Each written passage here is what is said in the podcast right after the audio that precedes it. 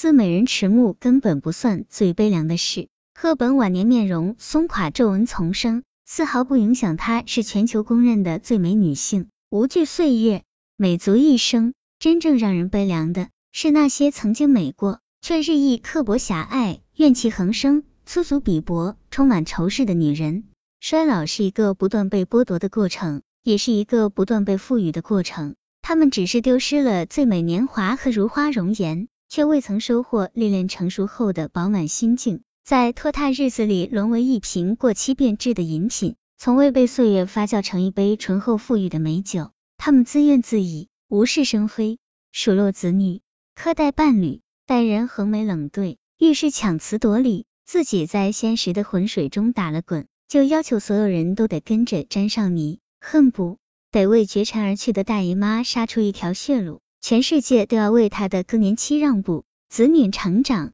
儿孙满堂，执手偕老，桑榆晚景，原本美好的晚年生活被活得怨气冲冲，从不感恩岁月的馈赠。所以这本账无论怎么算，都是只赔不赚。将他们打败的，从来不是岁月，也不是衰老，他们败在自己手里，自己给自己的不堪，才是一道最难趟过的冰河，步步艰难，无可逾越。好为人师的虚荣，不可救药的庸碌，一成不变的刻薄。他们耗尽晚年，不遗余力的将自己打造成吹毛求疵的最高手，养鸡种蒜的专业户，既没独善其身。也未兼济天下，既做不到洞悉世事，也做不到人情练达，对他人刻薄相欺，自私到骨子里。或许他们原本也是宝黛一般的水灵美人，却生生活成了王善保家的、周瑞家的、赵姨娘之流，指责世道不公、人情薄凉，抱怨生活奔波、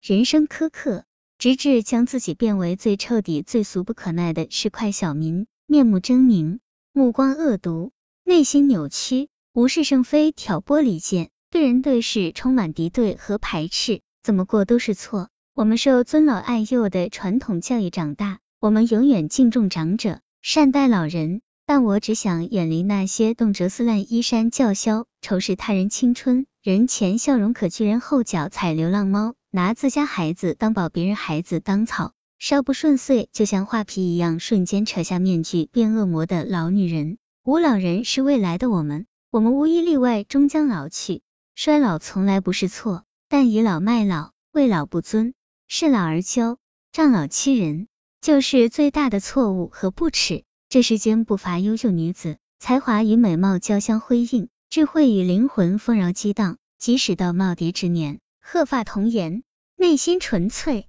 阅历伤痕皆成气质情怀，映照熠熠生辉的品行和格局。这世间也有更多平凡女子，对生活竭尽全力，对梦想不舍放弃。年轻时是勇敢、真诚、热情、积极的姑娘，年老后变面慈心善、从容有趣的老太太，一生风雨尽收眼底，豁达宽容，恬淡慈悲，含饴弄孙，尽享天伦。他们从未被岁月打败，而是被岁月成就。时光让他们成了美酒，唇齿留香，余味绵长。我永远热爱并崇敬这样的人。美从来就是人类追求的最高境界，对美的渴望和向往，让人温暖、积极、神采奕奕。美貌只在皮肉上存活，美丽却可以在骨子里生长繁衍，生生不息。伊能静说：“少女时若因现实而苍老，白发时就应该比少女还少女。那是我们一生最有能力、单纯、别无所求、充满善意、感恩世界的花季岁月。”